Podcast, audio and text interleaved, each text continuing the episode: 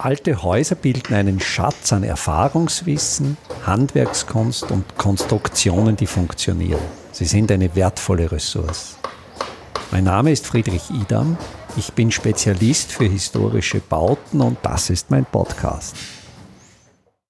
Schindel funktioniert so. Schindel ist das Spalten des Holzes. Im Wort Schindel steckt ja das Wort Schinden abschälen drin. Also Schinden bedeutet ja letztlich äh, die, die Haut abziehen. Und diese Technik des Spaltens ist wohl die archaischste Technik, weil sie mit dem geringsten Energieaufwand erfolgt. Also es ist mit sehr, sehr wenig Energieaufwand möglich, Holz in der Längsrichtung zu spalten. Es ist wesentlich weniger Aufwand als das Holz in der Längsrichtung zu sägen. Und daher finden wir sogar schon bei den Ausgrabungen aus der Hallstattzeit schon diese gespaltenen Schindeln. Also die haben eine sehr, sehr lange Tradition. Die wurden vornehmlich aus Lärchenholz gefertigt, weil Lärchenholz von seinen Holzinhaltsstoffen, von seinem Tanningehalt, von seinen Gerbsäuren relativ resistent ist gegen Befall von Mikroorganismen.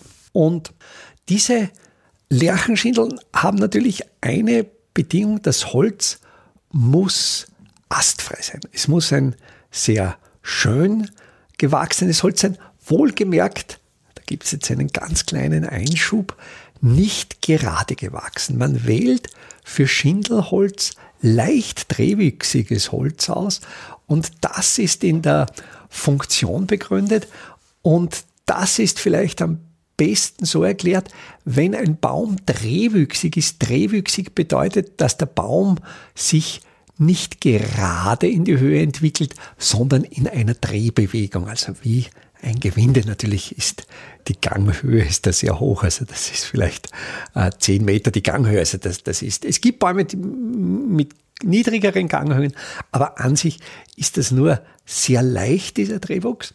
Und die Drehung verändert sich mit dem Feuchtigkeitsgehalt. Das heißt, je nässer das Holz ist, desto geringer bildet sich dieser Drehwuchs aus.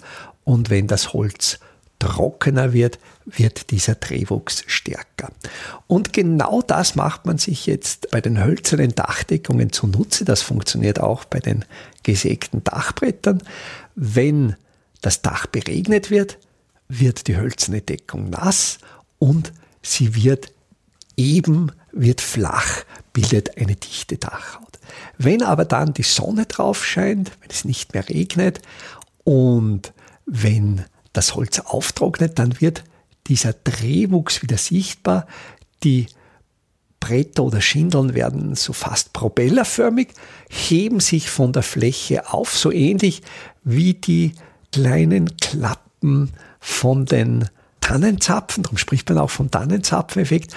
Und dann kann die hölzerne Dachdeckung, die Schindel oder das Dachbrett auch an seiner Unterseite abtrocknen, weil es sich von der Dachhaut abhebt und dadurch eine längere Lebensdauer gegeben ist. Um wirklich eine dichte Dachhaut zu gewährleisten, werden die dreifach überlappend gedeckt. Also es sind dann immer drei Schindeln drei Lagen, drei Layer übereinander, so dass sich die Fugen sicher abdecken. Es gibt so eine Faustregel für die Haltbarkeit. Je steiler das Dach, desto länger halten die Schindeln. Das heißt, sehr steile Dächer, zum Beispiel wie es bei der katholischen oder der evangelischen Kirche in Hallstatt ist, da hat man Dachneigungen von 60 Grad und hier halten die Schindel deutlich länger. So eine grob vereinfachte Faustregel ist pro Grad Dachneigung ein Jahr Lebensdauer. Also man würde dann diesen 60 Grad geneigten eben 60 Jahre Lebensdauer zusprechen, diesen Dachneigungen 42 oder 48 Grad, eben auch entsprechende Jahre.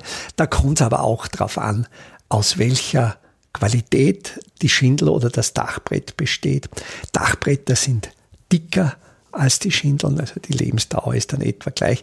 Es kommt darauf an, wie ist der Baum gewachsen, ist er feinjährig oder grobjährig. Also welchen Abstand haben die Früh- und Spätholzzonen im Holz. Also diese ganzen Faktoren. Und es gibt jetzt einen weiteren Faktor. Es hat sich in den letzten Jahrzehnten aus konstruktiven Gründen oder aus wärmetechnischen Gründen die Form des sogenannten Kaltdachs eingebürgert. Das heißt, es ist unter der hölzernen Dachhaut noch einmal eine zweite Dachebene, das sogenannte Unterdach und der Zwischenraum zwischen Unterdach und der eigentlichen Dachhaut wird hinterlüftet. Das heißt, es bleibt dadurch die, die Dachhaut kalt, also die im Winter aufsteigende Wärme aus dem Haus macht die Dachhaut nicht mehr warm. Das hat sicher Vorteile, wenn ein Eisstau stattfindet. Aber es hat bei den Holzdächern auch einen entscheidenden Nachteil und der passiert vor allen Dingen in der, in der Frühjahrssituation. Das heißt, wenn auf der Dachhaut, auf dem Dach noch Schnee liegt und feuchtwarme Luft in diesem Unterdach, in diesem Zwischenraum, in dieser Hinterlüftungsebene einströmt, wird die feuchtwarme Luft so stark abgekühlt, dass es an der Unterseite der hölzernen Dachhaut zur Kondensatbildung kommt, also dass die Schindeln von der Unterseite befeuchtet werden. Und ich habe mit meinem Kollegen Günther Kein eine Einjahresmessung in so einem Unterdach durchgeführt und es ist wirklich erstaunlich, wie groß hier die Kondensatmengen sind, die hier anfallen. Also da gilt es vorsichtig zu sein, da heißt es wirklich zu überlegen, wenn man eine historische mit einer modernen Konstruktion kombiniert und meint oder es und meint es ganz gut, dann kann das nach hinten losgehen durch mangelnde Technikfolgenabschätzung. Die Herstellung und die Verarbeitung von Holzschindeln erfordert viel Arbeitszeit. Deshalb ist die Herstellung von Holzdächern, von Lärchenschindelndächern sehr kostspielig. Dem entgegensteht dass die Lebensdauer doch je nach Dachneigung mit etwa 30 bis 40 Jahren begrenzt ist und dann eben wieder eine Neudeckung erforderlich ist. Darüber hinaus sind natürlich Metalldächer bezüglich der Brandbeständigkeit den Holzdeckungen überlegen. Das führt in Summe dazu, dass jetzt in den 20er Jahren des 21. Jahrhunderts diese Holzdeckungen auch im alpinen Raum eigentlich immer mehr außer Gebrauch geraten. Sie werden als Statussymbol verwendet, also wirklich reiche Leute lassen ihre Häuser mit Lärchenschindeln decken. Vielleicht auch um zu zeigen, man kann sich's leisten. Und bei denkmalgeschützten Objekten ist es verpflichtend, wenn es in der Tradition des Objekts stand, wenn da immer Holzdeckungen drauf waren, dass dann im Zuge einer Restaurierung auch wieder eine Holzschindeldeckung durchgeführt wird. Da gibt es aber von den Behörden Subventionen für die Eigentümer. Die Frage stellt sich natürlich nach dem Zukunftspotenzial. Die Frage stellt sich, ist eine Holzschindeldeckung simple, smart? Und da denke ich, ist ein Argument die Verfügbarkeit der Rohstoffe. Durch die, wie man jetzt in den 2020er, 22er Jahren sieht, werden die globalen Lieferketten immer instabiler. Es wird immer schwieriger.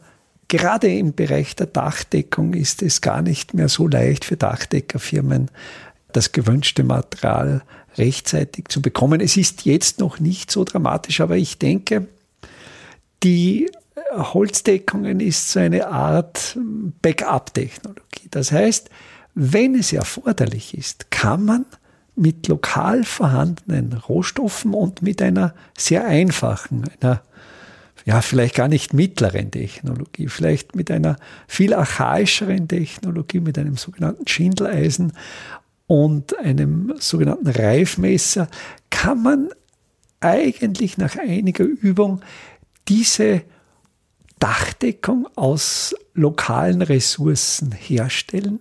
Man kann diese Dachdeckung mit lokalem Wissen warten und instand halten. Und möglicherweise, denke ich, aus dieser Überlegung heraus gilt es, das handwerkliche Wissen um die Herstellung dieser Holzdächer auf alle Fälle zu bewahren, weiterzutragen und wenn es dann wirklich erforderlich ist, diese bewährte Technologie wieder einzusetzen. Einfache, aber schlaue Handwerkstechniken können Sie jetzt auch in der Praxis erlernen.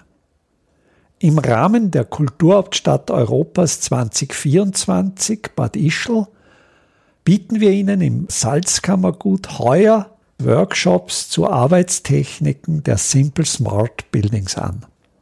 Es wird dabei ums Kalkbrennen, Kalklöschen und den gekonnten Umgang mit Kalkmörtel gehen. Sie lernen, alte Kastenfenster wieder instand zu setzen und besuchen Häuser, die von ihren Besitzern renoviert worden sind. Zum Abschluss der Workshop-Reihe im Herbst 2024 können Sie von international renommierten Profis die Lehmbautechnik in Theorie und Praxis lernen. Wir würden uns freuen, wenn wir Sie für den einen oder auch für mehrere Workshops begeistern könnten. Alle Termine, den Workshop-Folder zum Download und den Link zur Anmeldung finden Sie auf der Startseite meiner Website www.idam.at.